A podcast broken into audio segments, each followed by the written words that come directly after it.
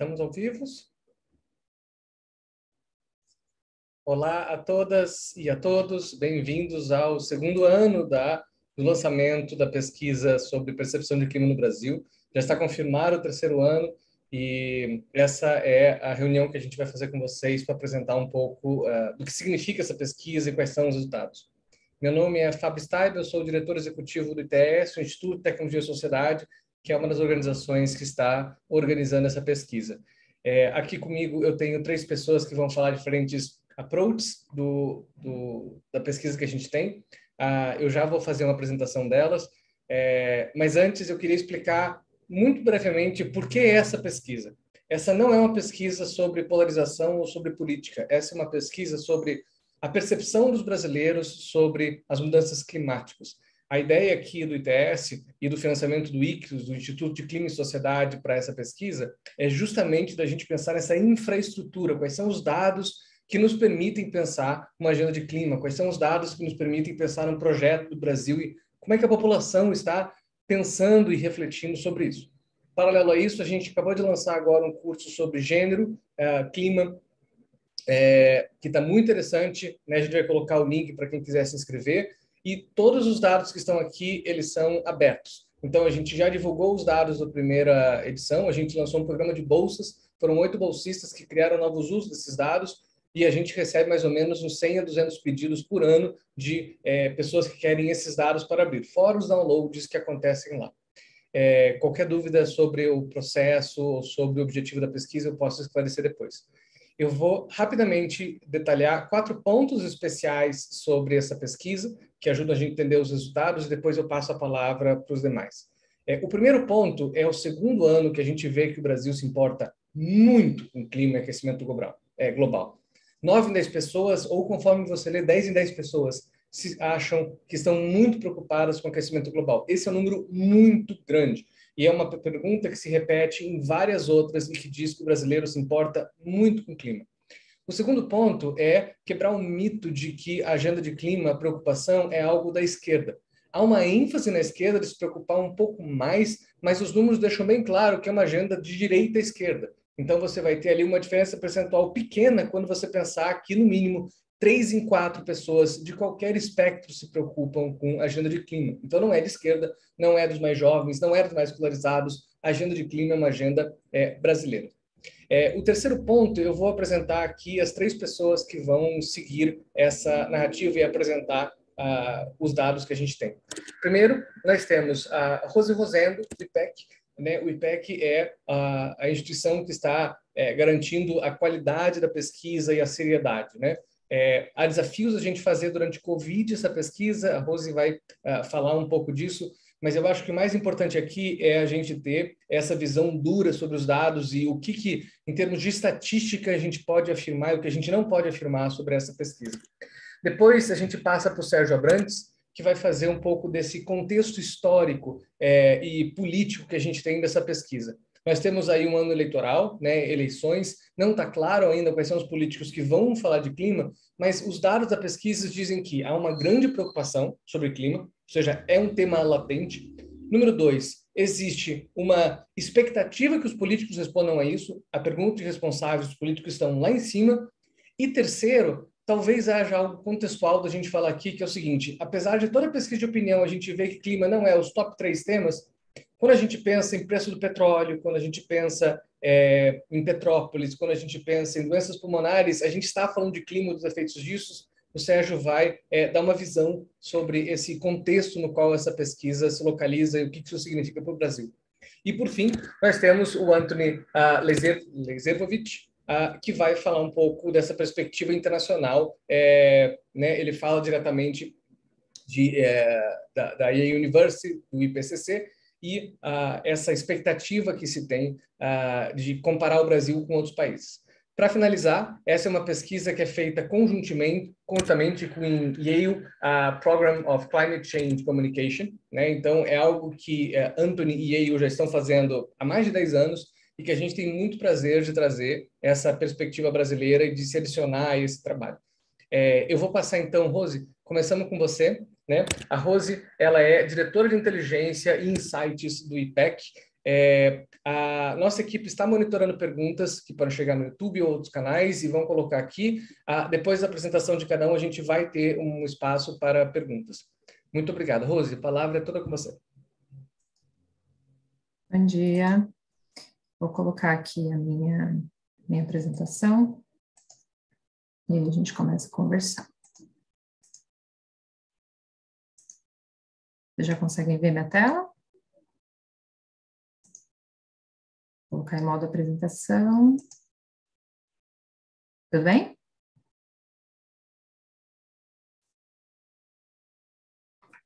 Bom, acho que já está em modo apresentação. bom dia, bom dia a todos, bom dia a todas. É, bom, é, como o Fábio falou, vou fazer a apresentação dos principais resultados da pesquisa, começando por algumas questões técnicas. É, bom, é, o objetivo da pesquisa, né, como o Fábio já adiantou, é levantar dados sobre a percepção da população brasileira sobre as questões é, relativas ao clima e ao meio ambiente. O período de campo foi é, no segundo semestre do ano passado, de 28 de setembro a 1 de novembro. Foram realizadas 2.600 entrevistas. Foi uma pesquisa quantitativa realizada por telefone, com uma amostra representativa da população brasileira com 18 anos ou mais. A margem de erro da pesquisa é de dois pontos percentuais, com o um nível de confiança de 95%. Em se tratando de uma amostra representativa da população, é, o ideal né, é fazer sempre uh, abordagens que tenham uma uh, abrangência maior em termos de penetração. Né? Então, durante a pandemia, a primeira edição dessa pesquisa foi no primeiro ano da pandemia. Né?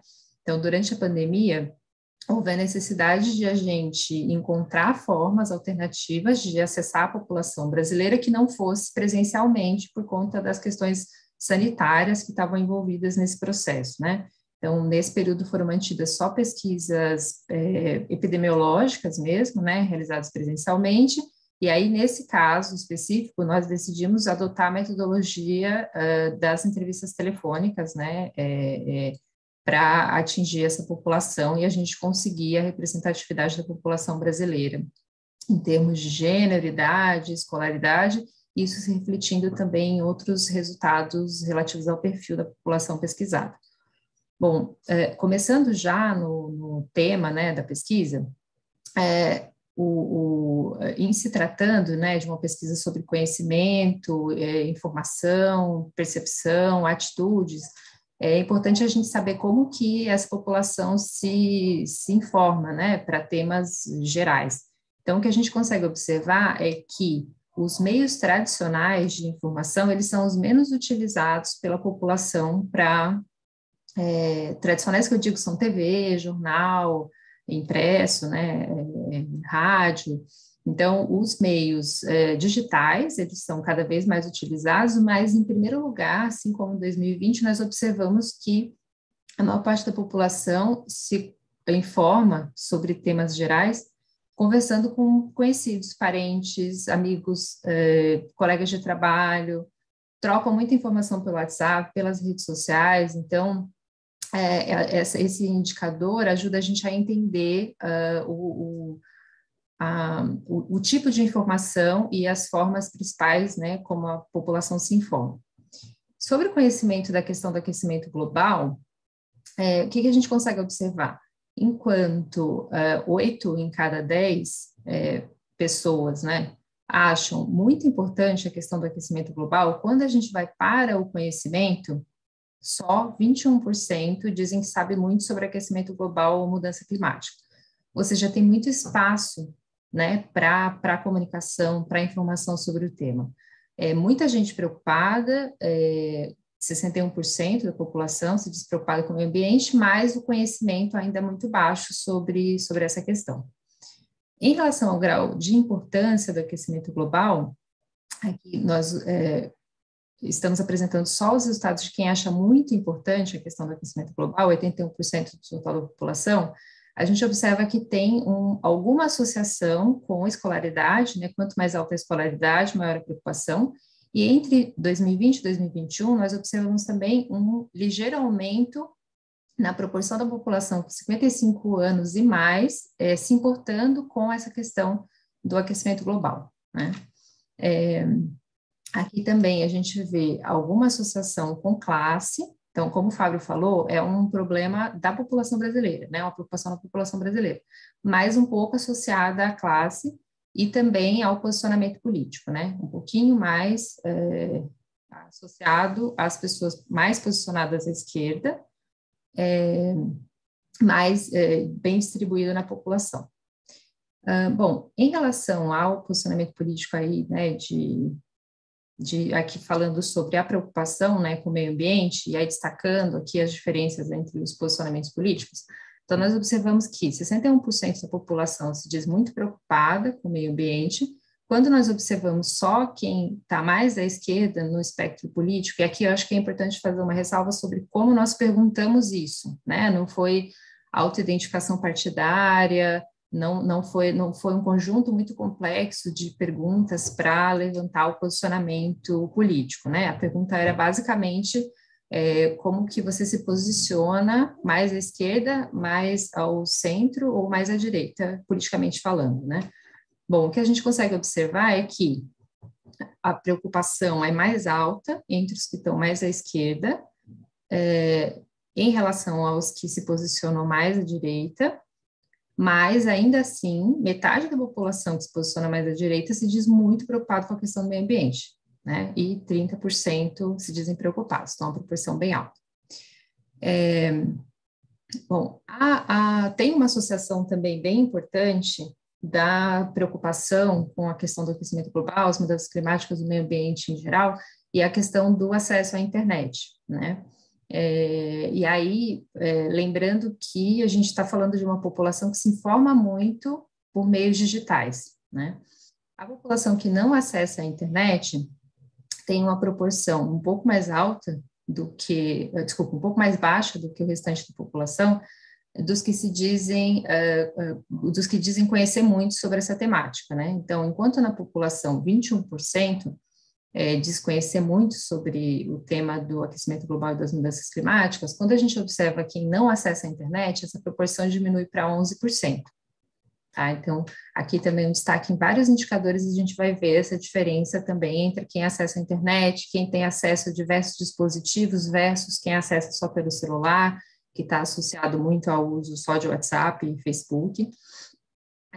E uh, aqui também, uh, para o mesmo indicador, a gente está apresentando uh, uma diferença também observada entre as classes e também entre os níveis de escolaridade. Então, de novo, né, a gente tinha 21% do total da população é, muito preocupado com a questão é, do, desculpa, que, que conhece muito a questão do, do aquecimento global e das mudanças climáticas, quando a gente vai para a classe AB, essa proporção aumenta para 29%, e entre os que têm ensino superior, 39%. Ou seja, o conhecimento está muito associado à educação formal também e a, ao poder né, aquisitivo, as questões relativas à renda e classe. Bom, aqui a gente apresenta um trade-off né, para os entrevistados entre a proteção do meio ambiente e o crescimento econômico. Então, uh, o que, que, a gente observa? Né? 77% da população acha que é mais importante proteger o meio ambiente, mesmo que isso signifique menos crescimento econômico e menos empregos. Ou seja, eles não veem uma contradição né, entre a defesa do meio ambiente e o crescimento econômico e o aumento da, da, dos postos de trabalho. Né? Eles entendem que a, a, o, é possível o país crescer uh, economicamente, socialmente e ainda assim uh, haver né, a proteção do, do meio ambiente. Sobre aquecimento global especificamente, é, bom, uh, tem uma questão aqui importante que, que o Tony é, com certeza vai falar, né, em comparação à realidade americana, norte-americana, 96% dos brasileiros acreditam que o aquecimento global está acontecendo. Então, a gente não tem um problema muito grande em termos de negacionismo né, nessa, nessa questão. Também uma proporção alta, 77%, acham que o aquecimento global é causado pela ação humana, 11% como resultado de mudanças naturais, e 11% acham que são ambas as causas, né? Então, é, tem uma percepção de que sim, o aquecimento global está acontecendo, e que a ação humana é bastante responsável por, por, esse, por esse processo, né? É, sobre a opinião dos cientistas é, em relação a esse tema, a gente observa que a maior parte da população, 76%, acredita que a maior parte dos cientistas acha que o aquecimento global está acontecendo, ou seja, entende que tem um consenso no meio científico sobre o acontecimento, né, esse evento aquecimento global. É, mais 18% discordam, quer dizer, acreditam que os que existe discordância entre os cientistas, né? Então tem uma posição aí é, é, controversa, né? Que haveria uma posição controversa na ciência ou seja, alguns cientistas defendendo a existência do aquecimento global e outros uh, dizendo que não, que, que ele não existe, né? Mas quem diz que não existe, que a ciência diz que não existe, é apenas 5% da população, né? Que é um dado bem, bem importante também, é, e que a gente, inclusive, se assemelha a, um pouco aos Estados Unidos em relação a, essa, a, essa, a esse indicador. Bom, a, quanto mais uh, alta a escolaridade, maior a percepção de que uh, há um consenso entre os cientistas de que o aquecimento global está acontecendo, né? 81% das pessoas de classe AB versus 70% da classe BE acreditam que uh, tem um consenso científico sobre aquecimento global.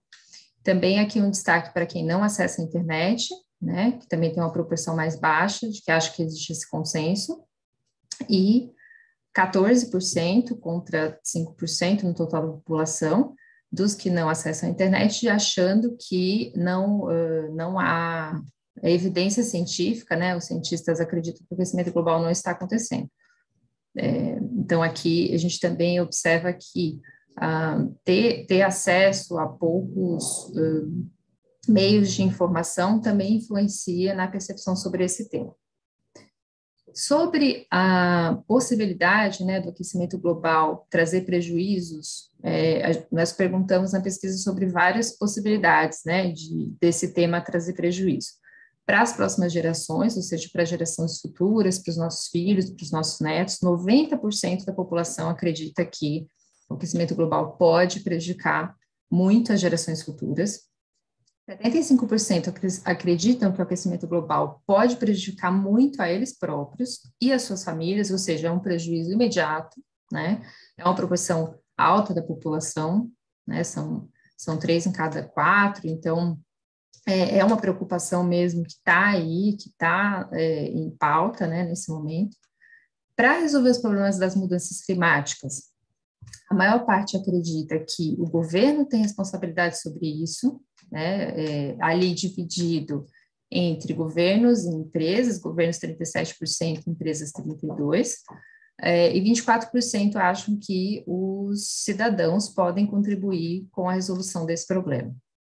Aqui nós fizemos um comparativo entre quem acredita né, que o governo versus os cidadãos são os principais responsáveis por resolver esse problema, e a gente observa que os, os posicionados mais à esquerda citam mais o governo como responsável por essa questão, né, comparado com os mais à direita. Então, são diferenças que é, são podem ser pequenas, mas no conjunto a gente consegue perceber alguma é, associação com o posicionamento político e, e, essa questão, né? Mas acho que a gente vai falar bastante sobre isso hoje, vai aprender bastante sobre isso hoje na discussão. Bom, uh, em relação a, a, atitudes né, efetivas sobre a questão do meio ambiente, então nós perguntamos tanto atitudes assim mais no nível mais teórico ou menos prático, né, que é compartilhamento de informações, por exemplo, em relação à defesa do meio ambiente, mas também algumas atitudes bem práticas, como a separação do lixo para reciclagem. Né? E a pesquisa traz um dado bem interessante: 75% da população costuma separar lixo para reciclagem. Aqui a gente não sabe qual que é o destino desse lixo, né, nos municípios, se há coleta seletiva, mas a preocupação uh, da população em fazer a, a, a, separação do lixo, né, é um aspecto importante porque é uma atitude uh, cotidiana, né, e é uma atitude cotidiana que, que a população brasileira está se engajando, 75% se engaja nisso. É, sobre o compartilhamento de informações, né, sendo as redes sociais muito importantes para obter informação, a gente vê que 69% da população compartilha ou já compartilhou informações ou notícias desse tema. E aí, uh, quando a gente vai para outras atitudes que são atitudes mais práticas, né, é, aí a gente começa a observar algumas questões, inclusive associadas a engajamento político, né? Então, quando uh, enquanto muita gente né, é, se mostra preocupada e considera a questão importante, a gente só tem 17% da população que diz que já participou de alguma manifestação ou abaixo assinado sobre as mudanças climáticas, né? Sobre doações para instituições de defesa do meio ambiente, a gente observa que 25% já fizeram alguma doação, e aqui uma questão importante para o, o, esse ano, né, que é um ano eleitoral, 45% declaram que já votaram em algum político em razão das suas propostas em defesa do meio ambiente. Né? Quase metade da população já considerou isso é, em algum momento para fazer algum dos, das suas escolhas eleitorais. Né? É, bom, e uma questão que também é bem importante: mais da metade da população diz que já deixou de comprar ou usar algum produto que prejudica o meio ambiente. Então, a gente tem, né, tanto empresas é, interessadas, engajadas em divulgar que seus produtos não são prejudiciais ao meio ambiente, mas também todo um mercado que surgiu em torno do consumo consciente, e a gente está vendo que a população também se engaja nesse tipo de, é, de tema, né, ou de ação relativa ao meio ambiente. E aqui, a questão da utilização de energia solar ou outro tipo de energia não poluente, a gente já sabe por outros dados que é muito residual, né? Só 10% da população declara ter feito é, ou fazer uso desse tipo de, de energia. Bom, aqui só um destaque, então, né, para a questão da, de 45% da população já ter votado em algum político pelas suas propostas para a defesa do meio ambiente. Isso acontece um pouco mais entre as pessoas posicionadas à esquerda, com ensino superior e os mais jovens, é, e os 17% que já participaram de algum abaixo-assinado ou manifestação sobre mudança climática também está é, tá mais concentrado entre quem tem ensino superior, mais à esquerda, os mais jovens, também 18 a 24 ano, e, anos, e classes A e B. Bom, é, tema aí que está na pauta da imprensa já há alguns anos, a gente voltou agora a perguntar sobre a questão das queimadas na Amazônia. 98% da população declara que já ouviu falar sobre as queimadas na Amazônia, quer dizer, é unânime, né, essa, essa percepção de que elas estão acontecendo. É, e 87% que já ouviram falar muito sobre as queimadas que acontecem todo ano no país, independente de ser na região da Amazônia, que a gente está generalizando para o problema das queimadas, né? Bom, é, 75% da população acredita que as queimadas na Amazônia foram provocadas por ação humana. Tá? É, e 79% acreditam que as queimadas aumentaram em relação aos anos anteriores. É, nós fizemos essa, pergunta também em 2020, e aí 83% da população tinha essa percepção de que as queimadas tinham aumentado. Então, a cada ano, a gente observa que a população percebe um aumento nas queimadas na Amazônia. É, sobre, em relação ao posicionamento político, né, 91% dos que estão mais à esquerda acham que as queimadas na Amazônia aumentaram, é, e enquanto 68% dos que estão mais à direita têm essa percepção. Aqui também a gente vê uma diferença bem importante em relação ao posicionamento político. Uh, sobre a responsabilidade né, das queimadas, nós observamos que 76% da população, aqui, é só um, detalhe, né, as pessoas podiam responder até três possibilidades, né, quem são os três principais responsáveis pela, pela, pelas queimadas na Amazônia, em primeiro, em segundo e em terceiro lugar. Então, 76% da população disse que o, um dos três principais responsáveis eram os madeireiros, 50% os agricultores, 49% os pecuaristas ou criadores de animais e 43% os garimpeiros, né? Então, há atividades é, econômicas associadas a, a queimar, as queimadas. Mas também tem um destaque importante da pesquisa, que 38% da população diz que os políticos são os responsáveis pelas queimadas na Amazônia. Então, aqui uh, tem uma série de questões né, relativas à regulamentação, fiscalização, que a população observa que são responsabilidades né, é, do, dos governos, dos políticos, e, e, que é um dado que a pesquisa está trazendo aqui, a importância que a população vê né, dessa, dessa, das esferas de governo para contribuir com essa questão. E aí aqui também, né, é uma pergunta sobre quem pode contribuir mais para resolver o problema das queimadas da Amazônia. Para 50% da população, quem mais pode contribuir são os governos, né, em todos os níveis aqui, bem genericamente. Para 21% os cidadãos e para 13% as empresas e as indústrias. Então, tem uma percepção de um papel bem importante, né, um papel governamental bem importante nessa questão que que precisa ser levado em conta e, e que pode até é, representar né, a entrada dessa, desse tema na agenda da eleição desse ano com um pouco mais de força. Bom, aqui um, uma, uma apresentação né, desse mesmo indicador por é, escolaridade e posicionamento político, né? Então, aumenta mais a percepção de que o governo é responsável por contribuir para resolver esse problema quando aumenta a escolaridade, e os que estão mais à esquerda também têm essa percepção é, em relação aos que estão mais à direita. Bom, 86% concordam que as queimadas na Amazônia prejudicam a imagem do Brasil no exterior. O Fábio também já, já apresentou né, esse dado, que é bem relevante, também mais associado com quem está mais à esquerda. E 78% concordam que as queimadas na Amazônia podem prejudicar, inclusive, as relações comerciais do Brasil com outros países né? Uma percepção aí de que no mundo a imagem do Brasil fica prejudicada é, por, por, é, por, esse problema, né? É, por fim, a, a gente observa também na pesquisa que 74% discordam que as queimadas na Amazônia são necessárias para o crescimento da economia.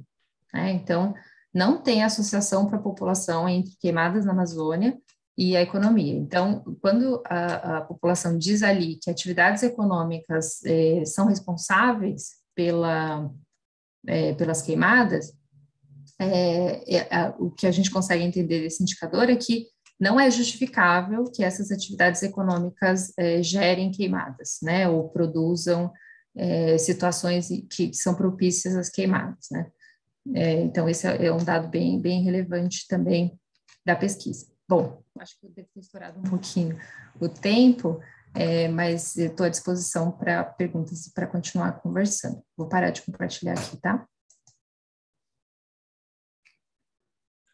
Muito obrigado pela apresentação.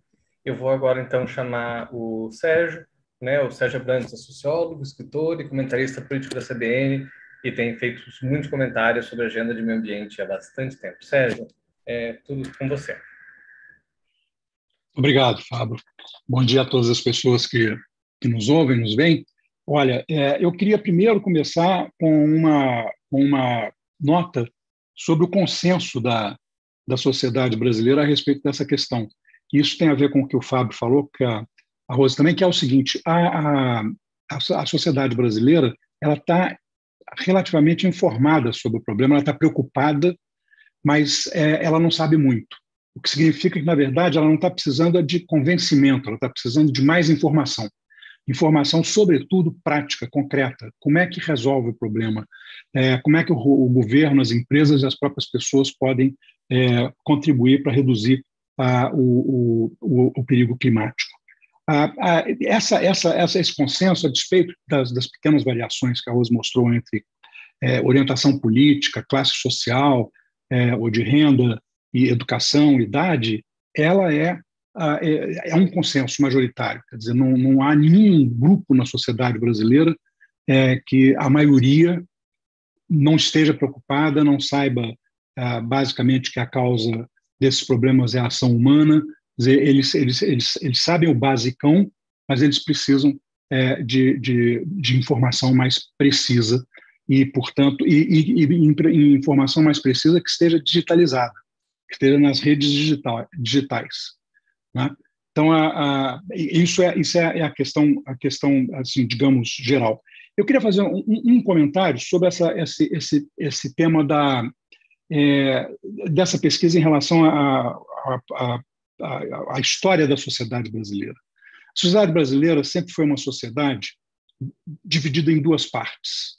Ah, os, os, analistas é, usaram várias metáforas e várias formas de, de mostrar isso. Uma parte que, tá, que é atrasada, é, tanto do ponto de vista econômico-social quanto do ponto de vista é, dos valores, das ideias e das percepções políticas, né? e uma parte que está sempre em sintonia, está tá sincronizada com o que há de mais avançado no mundo. É, o Brasil continua sendo assim, mas ele teve uma mudança é, com essas transformações que houve na, na, digitalização da sociedade, as mudanças estruturais que estão acontecendo é, nesse momento, no, que são globais e que são radicais, estão mudando o nosso modo de vida, e a digitalização está é, por trás de todos esses processos, a, essa, essa, essa separação deixou de ser tão nítida em algumas áreas. Por exemplo, as mesmas pessoas mais baixa renda são forçadas a se, se digitalizar, pelo menos com o uso básico do celular e, e, um mínimo acesso à internet, porque senão não tem como é, elas, elas, elas se posicionarem na nova sociedade. Ah, e, e, essa pesquisa ela mostra exatamente isso, quer dizer, o, o, quando, a gente, quando a gente olha o padrão de, de respostas que o Brasil tem, não é muito diferente do padrão de respostas que a gente encontra, por exemplo, em surveys de opinião na Europa sobre, sobre mudança climática. E, e, e, isso tem a ver, e é engraçado, porque os sociólogos sempre, sempre falaram que uma sociedade como a brasileira, fluida, de alta mobilidade social, com muita desigualdade, desigualdades estruturais e desigualdades que são associadas à própria mudança, à própria, à própria mobilidade da sociedade, é, elas têm preocupações mais materiais e, por, e isso diminui a sua, a sua percepção da importância dessas questões, digamos, pós-materialistas, né, que, que vem depois de um certo básico de desenvolvimento. E, e não aqui. Quer dizer, a, os valores é, que mostra essa pesquisa, que essa pesquisa mostra são valores é, que, que, que, fazem parte da agenda não materialista das sociedades e não da agenda materialista. E própria consciência de que a, a, a luta contra a mudança climática e, e, e, a proteção do meio ambiente não são incompatíveis com o desenvolvimento econômico é, é, é, é muito importante. E também de que o que, o que nós façamos para salvar a Amazônia e é, também não, não prejudica economicamente a sociedade. Então, de fato, é, é, houve uma mudança na agenda da sociedade brasileira. E, e, o último ponto que eu queria, que eu queria comentar é como é que essa, essa mudança na agenda social, essa, essa visão da sociedade brasileira, como é que ela, ela, ela se reflete politicamente? Bom, ela se reflete na, naquele dado que, que a Rose mostrou, 45% já votaram em pessoas que ap apresentam uma pauta de, de questões de, de propostas ambientais, né? Ah, mas, ah, por outro lado, ela está conjugada a essa preocupação materialista. Então, por exemplo, eu tenho é, bastante convicção que essa eleição, esse ano no Brasil, vai ser uma eleição que vai ser decidida pela questão econômica. Ainda mais agora, nós já tínhamos o trauma econômico da pandemia, uma paralisação da, da, da economia global, a disrupção das cadeias de suprimento globais, isso atrapalhou a vida de todo mundo, aumento da inflação no Brasil e no mundo, no Brasil mais do que no mundo, e, e, e aí vem a, a invasão da Ucrânia, que vai produzir um alongamento dessa crise econômica, para além até do que estava previsto pela maior parte dos cenários econômicos. Então, isso aí vai ter um impacto decisivo na eleição. Agora, é, se não é fato de que a pauta ambiental não elege, quer dizer, ela não é suficiente para eleger um, um, presidente ou um, um governador é, ou um deputado, e em caso de deputado até ela é não, não só é, ela é suficiente, mas em qualquer uma dessas disputas ela se tornou uma condição necessária. Ela não elege, mas ela atrapalha a eleição de quem não adota mais essa posição. Né? E isso aí é uma, é, uma, é uma mudança também, é uma mudança importante, e que tem a ver com o que o Fábio falou, eu estou terminando, é que esses mitos que se levantaram a respeito de que ah, não é popular a pauta ambiental, não, é, não ajuda a eleger, o governo não vai fazer porque não dá popularidade, falso. Né? Na verdade, a população tem uma expectativa de que faça, de que haja. Então, na verdade, o que frustra a população é a não ação. E isso tem a ver com essa associação também que se fez recentemente entre os eventos climáticos extremos que a população faz, os eventos climáticos extremos que aconteceram em todo o país, secas prolongadas do sul ao, ao, ao norte, é, inundações do sul ao norte, né? e isso está criando assim, a, a, compreensão da sociedade de que a mudança climática é isso, são os extremos. E mais informação bem passada a respeito disso vai melhorar a ação da população, que já age como consumidora, porque já prefere produtos que não, que não atacam o meio ambiente e a mudança climática, já atua é, como cidadã moradora de, ao selecionar, ao, ao fazer a, seleção do lixo, é, e como eleitora, né? Então, é, é a, a, população brasileira já está incorporando, é, de fato, em todas as dimensões da sua vida, a pauta climática é, é, e, em parte, ambiental. Então, eu acho que essa pesquisa mostra isso e mostra que, por outro lado, quer dizer, a imprensa brasileira tem um papel importante é, na disseminação de boa informação a respeito disso, que é o que a, a, a pesquisa mostra que a população é carente. É, eu acho que é isso, Fábio. Depois a gente pode né, falar mais uh, em, em, função de perguntas. Obrigado. Muito obrigado. E uh, para quem está mandando perguntas, a gente já está recebendo aqui, eu já estou organizando elas, podem continuar enviando.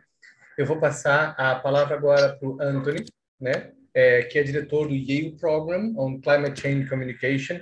E eu queria compartilhar que quando a gente começou a fazer essa pesquisa, essa é a primeira pesquisa é, nacional regular de percepção climática dos brasileiros. E foi muito interessante quando a gente compartilhou a impressão que eu tinha com, com, com o Anthony e os resultados, que ele falou, isso já era esperado. Então, eu acho que tem dois cenários aqui muito bons. Um é que há um ambiente global na qual o aquecimento global as mudanças climáticas estão sendo pensados. E o segundo é que, mesmo assim, tem características muito próprias do Brasil, principalmente em alguns, algumas perguntas onde a preocupação do brasileiro é ainda maior do que a experiência que a gente vê em outros países. Foi muito interessante ver isso. Então, Anthony, passo a palavra para você. Muito obrigado por estar aqui com a gente.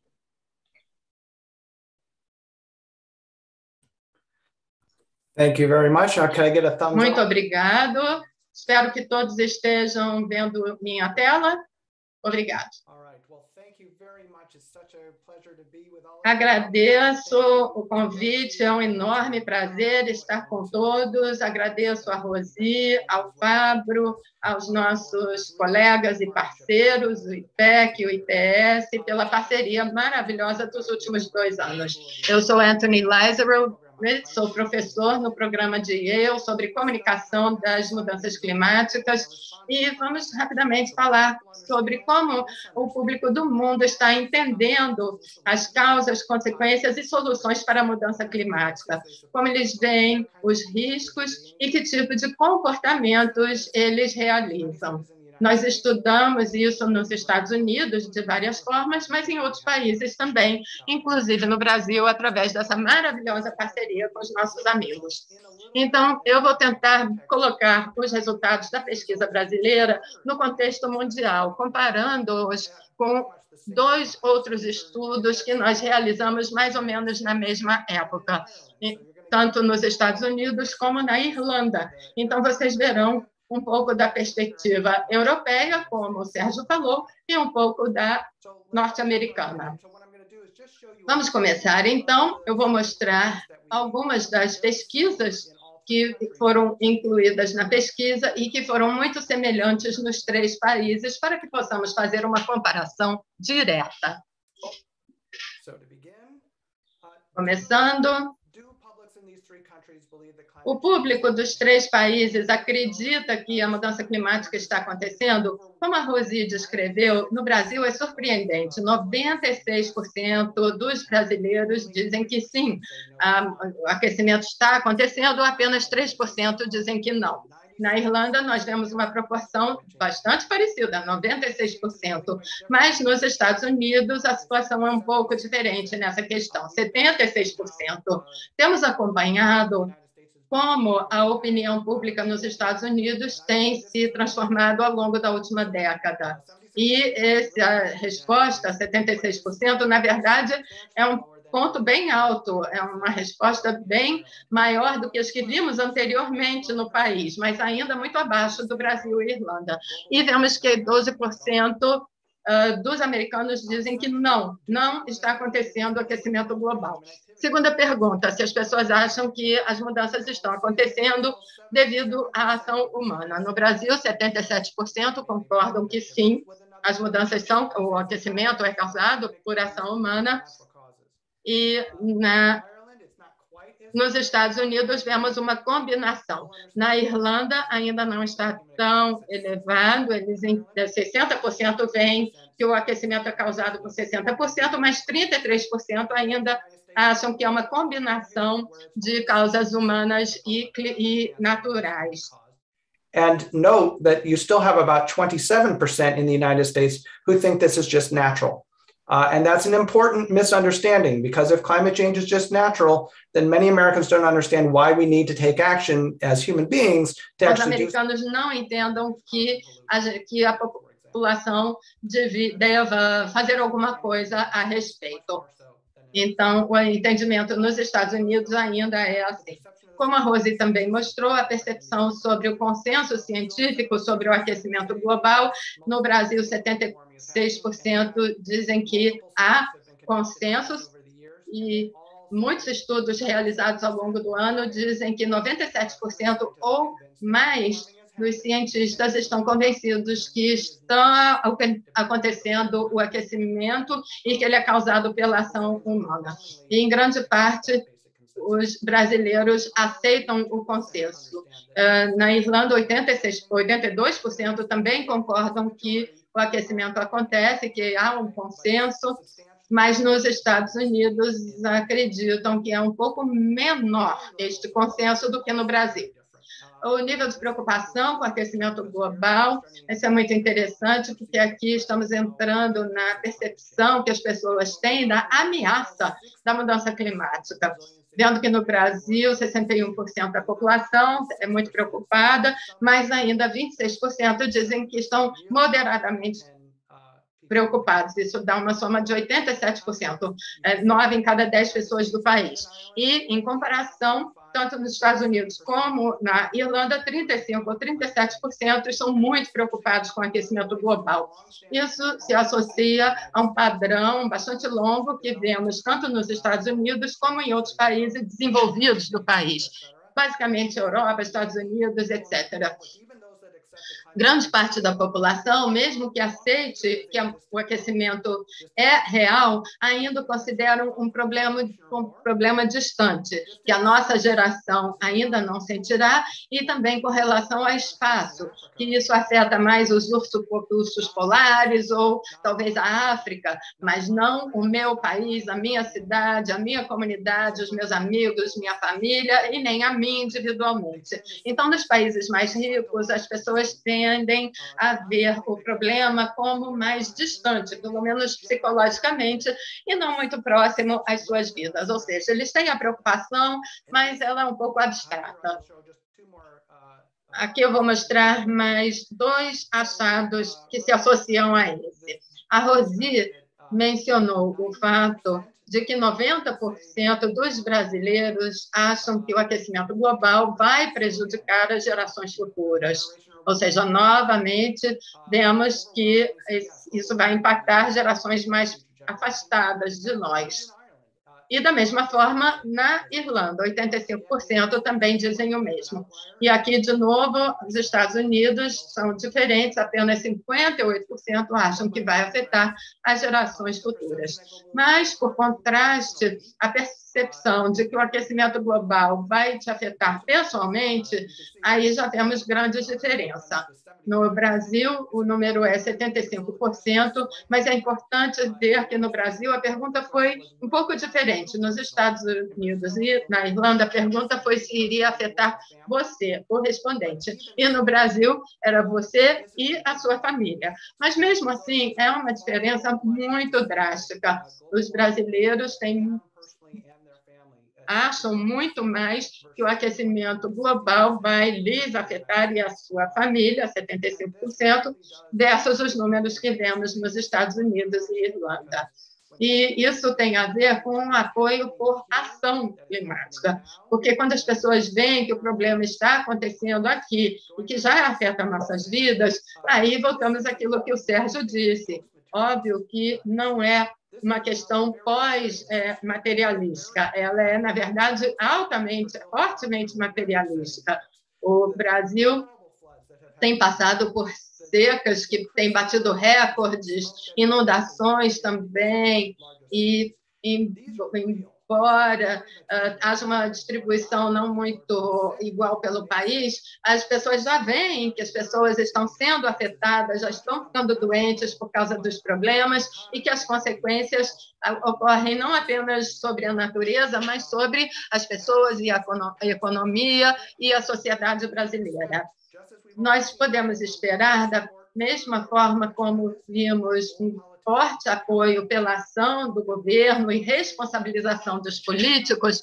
E é claro que eu não sou especialista em política brasileira, mas quando comparamos com os Estados Unidos, é surpreendente ver como, como o consenso é forte entre partidos políticos e posições políticas no Brasil. Nos Estados Unidos, temos uma polarização política muito maior, com os democratas considerando a questão muito mais grave, aí próxima da posição brasileira, e dos republicanos, por outro lado, que tem uma preocupação muito menor com o aquecimento e com a mudança climática. Não vemos essa polarização no Brasil. Vocês têm uma das eleições mais importantes historicamente a acontecer nos próximos meses. Vai determinar o futuro do Brasil, com certeza vai determinar o futuro do, seu meio ambiente, incluindo da Amazônia, e os brasileiros vão às eleições e fazer decisões e escolhas que serão históricas. A economia e o meio ambiente será uma das preocupações deles. Obrigado. Muito obrigado, Tony, pela sua presença, pela sua apresentação. É impressionante como vemos as diferenças entre os países. Gente, é, acabei que fui para o inglês porque estava estudando inglês. Só agradecer aqui o Tony, né? É, é muito interessante como alguns dados são ah, completamente diferentes de um país para outro. Esse último slide de 75% do Brasil é muito diferente dos outros e como às vezes há uma tendência comum. Eu vou agora aqui abrir para as perguntas. A gente já recebeu mais ou menos umas sete a oito perguntas aqui. Eu direcionei uh, duas ou três para Rose, duas ou três para o Sérgio. Não chegou ainda para o Tony, podem enviar. É, e a gente vai fazer agora a, a, cobertura disso. Qualquer dúvida que tenham, podem perguntar. Rose, quer começar? É, pode escolher o que, o que responder, tá? tá é, bom, vou começar pela pergunta que foi feita diretamente para mim. É, a Jéssica perguntou sobre o comparativo né, da atribuição de responsabilidades entre políticos e empresas. É, na verdade, o destaque que eu havia feito era da comparação né, da responsabilidade entre governo e cidadãos, uh, considerando a, o posicionamento político, mas de, do total da população, é, tá, a, tem uma divisão né, entre a percepção de que os governos e as empresas são responsáveis. Então, 37% do total da população atribui responsabilidade aos governos e 32% às empresas e indústrias, né? E aí 24% aos, aos cidadãos. É, bom, eu, assim, a pergunta direta foi essa, eu acho que talvez a gente deixar o Sérgio responder as perguntas diretas para ele também, e aí eu posso complementar com, com algum outro dado, tá bom?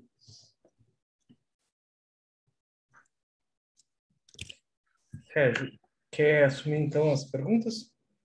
Tá bem, é, eu, eu, eu recebi aqui, é, vou juntar perguntas sobre a política, né? que é basicamente com relação a, ao impacto que pode ter nas eleições, esse, tipo de dado que, que a pesquisa está mostrando, né? E, e, e, se isso aumenta a pressão, por exemplo, a, sobre o governo para que ele proteja a Amazônia. Tá? A, a, resposta basicamente é sim. Ah, não tenho a menor dúvida de que a questão, a questão climática, até por conta do recente desastre de Petrópolis, que o Brasil inteiro acompanhou, ah, a questão ah, do, do, clima vai ser uma pauta, vai ser uma questão da agenda, um tópico da agenda política na eleição, ah, mas também já há uma pressão importante com relação à Amazônia. Tem, há outras pesquisas é, mostrando que a população quer que o governo atue na Amazônia para, para diminuir o, o, o desmatamento, até porque elas conseguem ver essa conexão entre o desmatamento na Amazônia, a perda de mercado internacional, a perda de reputação internacional, é, e, e, e, isso é claramente uma, uma, uma parte importante. A, a, outra, a outra questão é, é, diz respeito a Bolsonaro, é, imprensa, a imprensa depois com, com o Bolsonaro passou a dar mais, mais é, notícias sobre o meio ambiente, pergunta que tipo de informação que eu acho que está faltando. Olha, eu acho que o problema básico da cobertura brasileira com raras exceções, ah, sobre a questão climática e ambiental, é que trata dos desastres, não trata das soluções, não mostra como que pode resolver. Não, é, por exemplo, há muito menos informação sobre o projeto Amazônia 4.0, que pode efetivamente contribuir não apenas para interromper o desmatamento, para desenvolver economicamente as populações amazônicas com qualidade de vida e proteção ambiental, tem menos é, cobertura na imprensa do que devia. Então, é basicamente isso, quer dizer, o que fazer, até porque quando a gente entra na pauta do que fazer, como é, como combate, como resolve, quais são as alternativas e o que, que o governo pode fazer para viabilizar isso, a, se dá uma pauta de fato política, que aí é, permite que o eleitor faça a conexão mais precisa entre o candidato que tem uma pauta nessa direção e a, a, as suas preocupações. Acho que é basicamente isso. E só uma, uma, uma, um, comentáriozinho breve sobre o, os dados que o Anthony mostrou. É, é, aquele fato de que o brasileiro tem mais sensibilidade tem a ver com a, a, última coisa que o Anthony falou, exatamente. Quer dizer, que é uma questão concreta, uma questão que acontece na vida das pessoas, né? E a sociedade brasileira é uma sociedade comparativamente bem mais pobre do que a americana e a, e a irlandesa, o que significa que a maior parte da população brasileira é muito vulnerável a, a, essa, a esses eventos eh, climáticos extremos. Então, ela tem muita preocupação mesmo, porque ela é, ela, ela sabe que ela vai ser vitimada, né? Então, e ela tem pouca defesa. Então, realmente, é, certamente é daqui para frente é uma pauta permanente no, no Senado, na, na, na, vida política e eleitoral do Brasil, não tem dúvida nenhuma. Obrigado, Sérgio. Uh, Anthony, nós não temos nenhuma pergunta específica para você, mas eu vou deixar aberto para você comentar algum caso ou algum fator que queira é, detalhar. Talvez um que me chama bastante atenção é, o seu comentário que você fala das pessoas acharem que há um impacto muito direto na família, né? É um número que diferencia bastante.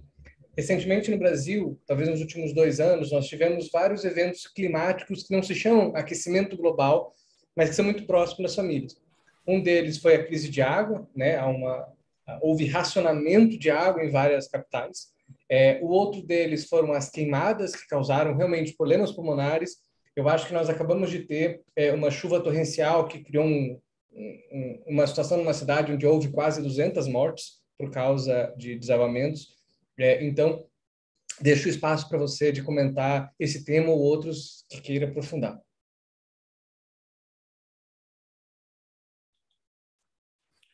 Uh, and I'm also seeing there's some other questions here as well. So, uh... ah, eu também estou vendo algumas outras perguntas aqui, mas isso tudo se resume ao fato de que, enquanto a mudança climática tem sido discutida no discurso global como um problema falamos da mudança climática global, mas enquanto isso, a realidade é intensa e muito local. Vai impactar diferentes pessoas em diferentes locais e de diferentes formas.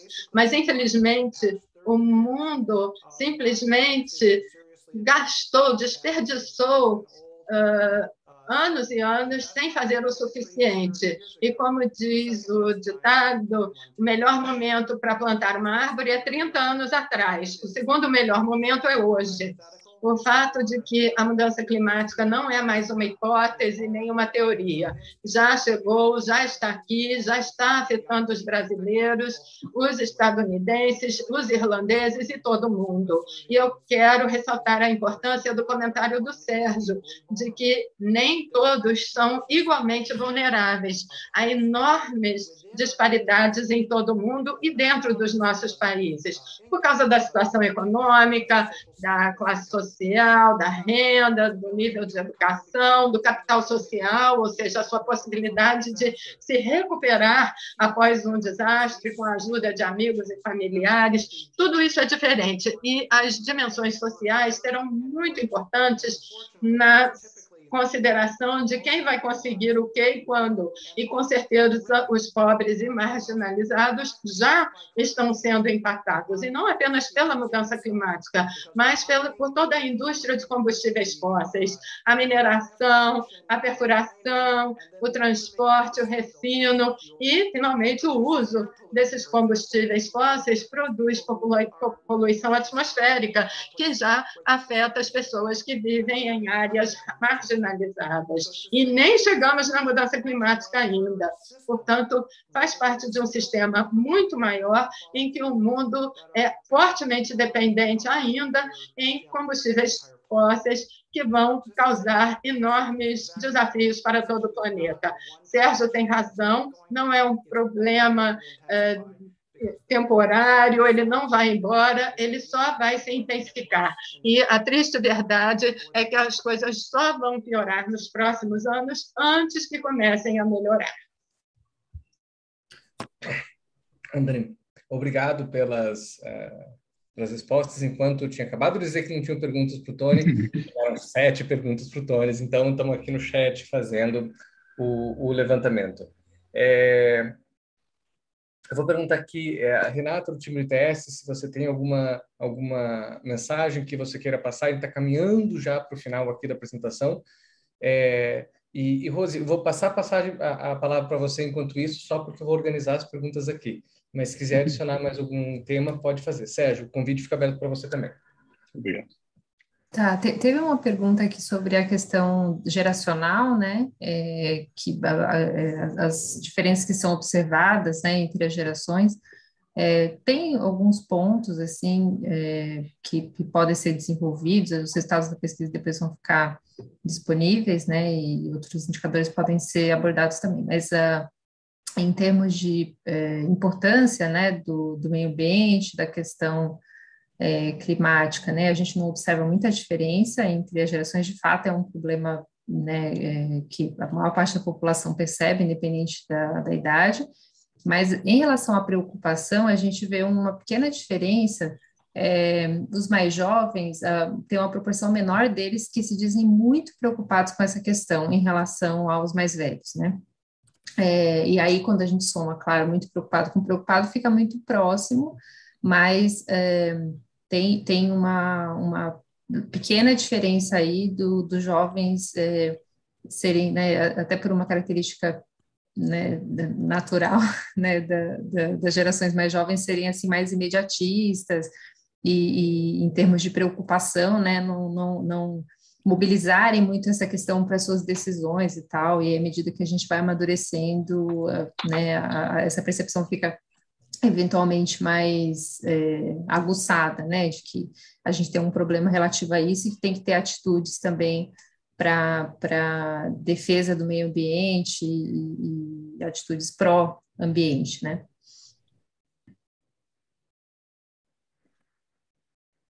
Sérgio, quer fazer comentários finais? aqui uma, gente...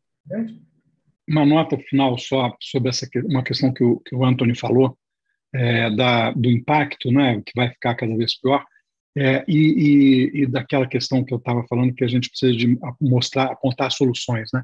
Eu fui numa numa reunião na Amazônia com ribeirinhos é, indígenas e quilombolas para conversar sobre mudança climática. Eles têm perfeita noção de que a mudança climática está ocorrendo está tá, tá, tá, atuando na vida deles. Eles, eles já, já sabem que o regime de águas mudou, regime de chuvas mudou, a, a provisão de peixes mudou, a, a, a produção da floresta está ficando mais pobre, Eles sabem tudo isso, o que eles não sabem e o que, que a gente faz, o que, que vai fazer, como fazer, quem faz, como é, como é que a gente salva, né? porque para eles, inclusive, é uma, é uma questão existencial total.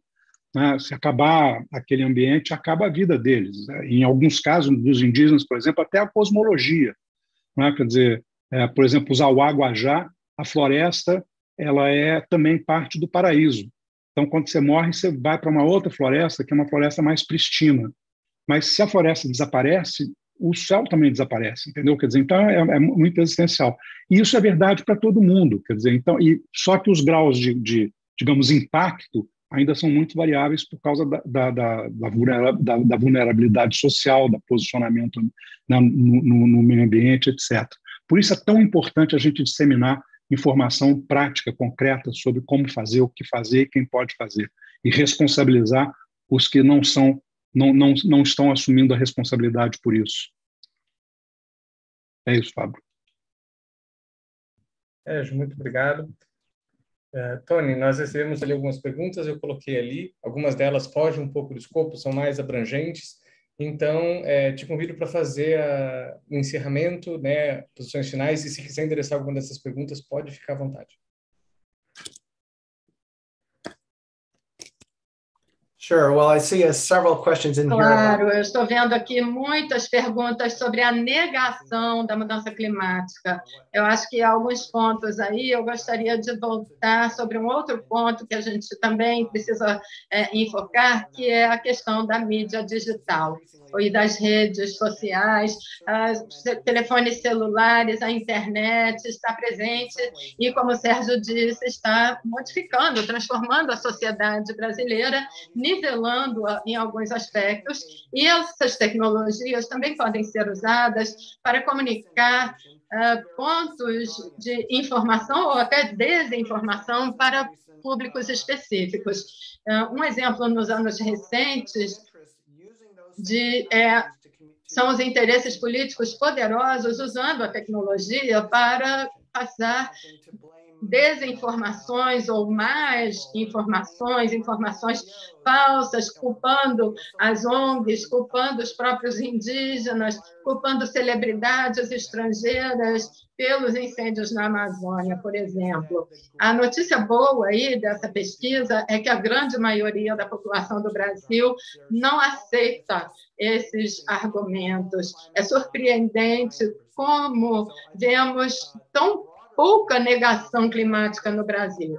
Agora, o ponto importante aí é que, enquanto essas informações e desinformações afetam é, públicos específicos não afetam a sociedade em geral. E o ponto mais importante do Sérgio é que a conversa, o discurso no Brasil não é mais em torno de se isso é verdadeiro, se é causado ou não por ação humana, ou se é um problema grave para o Brasil. Isso aí já passou, as pessoas já entendem isso. A questão importante agora é o que fazer a respeito. E isso cai sobre toda a comunidade, líderes políticos, empresariais, industriais, a sociedade em geral. É, vamos arregaçar as mangas e vamos atacar essas questões específicas. Não há resposta ainda, mas sabemos que precisamos mudar tudo como fazemos para nos sustentarmos por mais tempo. Então, todas as práticas de consumo agrícolas, industriais, etc. Esse é o desafio daqui para frente e o Brasil, nesse sentido, está bem mais avançado do que os Estados Unidos. Nós aqui ainda estamos discutindo sobre a gravidade da mudança climática e estamos lutando para conseguir aprovação, aprovação para legislações que ajudem isso. Mas no Brasil, no, na sua consciência pública, o seu discurso, o seu conhecimento da população está muito à frente dos Estados Unidos e outros países do mundo. Então, isso traz a questão para todos os políticos. Qual é o seu plano? O que você propõe? E meu último comentário é: dado o consenso entre todas as posições políticas, ideologias políticas no Brasil, é a grande oportunidade para todos os candidatos nestas eleições. É um ponto muito importantes para as suas campanhas e não tem a ver com a posição política, partidária. Vocês podem desenvolver um plano de ação bem mais forte do que os seus oponentes. Então, isso traz as condições políticas para aquela corrida para o topo. Quem é que vai trazer a melhor aposta? Obrigado pela, pela conclusão. É, eu vou fazer um encerramento. É, duas mensagens importantes aqui é sobre é, o link, né, www.percepçãoclimática.com.br. É, vocês vão encontrar lá os dados abertos. Algumas das perguntas aqui é se é possível fazer outros cruzamentos e reusos. Os dados estão abertos lá. Vocês também vão encontrar os materiais apresentados aqui, principalmente o PPT do IPEC, que traz análises bastante detalhadas, algumas mais do que apresentadas aqui. É, e a gente, vocês vão encontrar o que nós fizemos com os bolsistas ano passado, dos oito reusos de dados da primeira edição. Esse programa será lançado novamente agora, nos próximos dias, é, e a gente espera ter o mesmo grau de interesse da academia. Foram mais de 200 aplicações para a gente selecionar oito candidatos. Eram quatro, a gente teve que dobrar a quantidade de vagas. É, por fim, é, eu acho que a mensagem geral para as eleições que a gente tem aqui é que tem um tema órfão. Quando a gente olha os temas, ele aparece lá em nono, décimo, a percepção climática, mas quando a gente olha emprego, quando a gente olha saúde, quando a gente olha os três primeiros temas, há uma correlação muito clara com as agendas climáticas. E aí eu acho que essa fala do Tony nos ajuda a pensar o seguinte: se há um consenso transpartidário né, é, sobre apoio, se há uma sociedade que apoia, a bola quica no pênalti, né? É, a questão é quem é que vai chutar isso daí. Talvez a última pessoa que a gente teve uma forte identificação é a Marina Silva, né, que tinha uma agenda climática realmente como uma das campanhas. Desde então, a gente não viu aí grandes políticos que falam: olha, eu vejo uma associação entre clima muito grande. Talvez haja uma oportunidade aí para eleição maior do que a gente imagina. Agradeço muito a todos que compartilharam e participaram aqui. Nós temos uma, uma, uma audiência muito grande de jornalistas, ficamos à disposição para futuras uh, dúvidas. Esse é um tema que a gente acha que precisa ser ainda muito falado e agradeço também as outras organizações aqui de clima que participaram é, e principalmente o apoio a, a, todos aqueles que participaram diretamente, ao Yale e ao IPEC. É, muito obrigado, eu vou fazer então o encerramento aqui.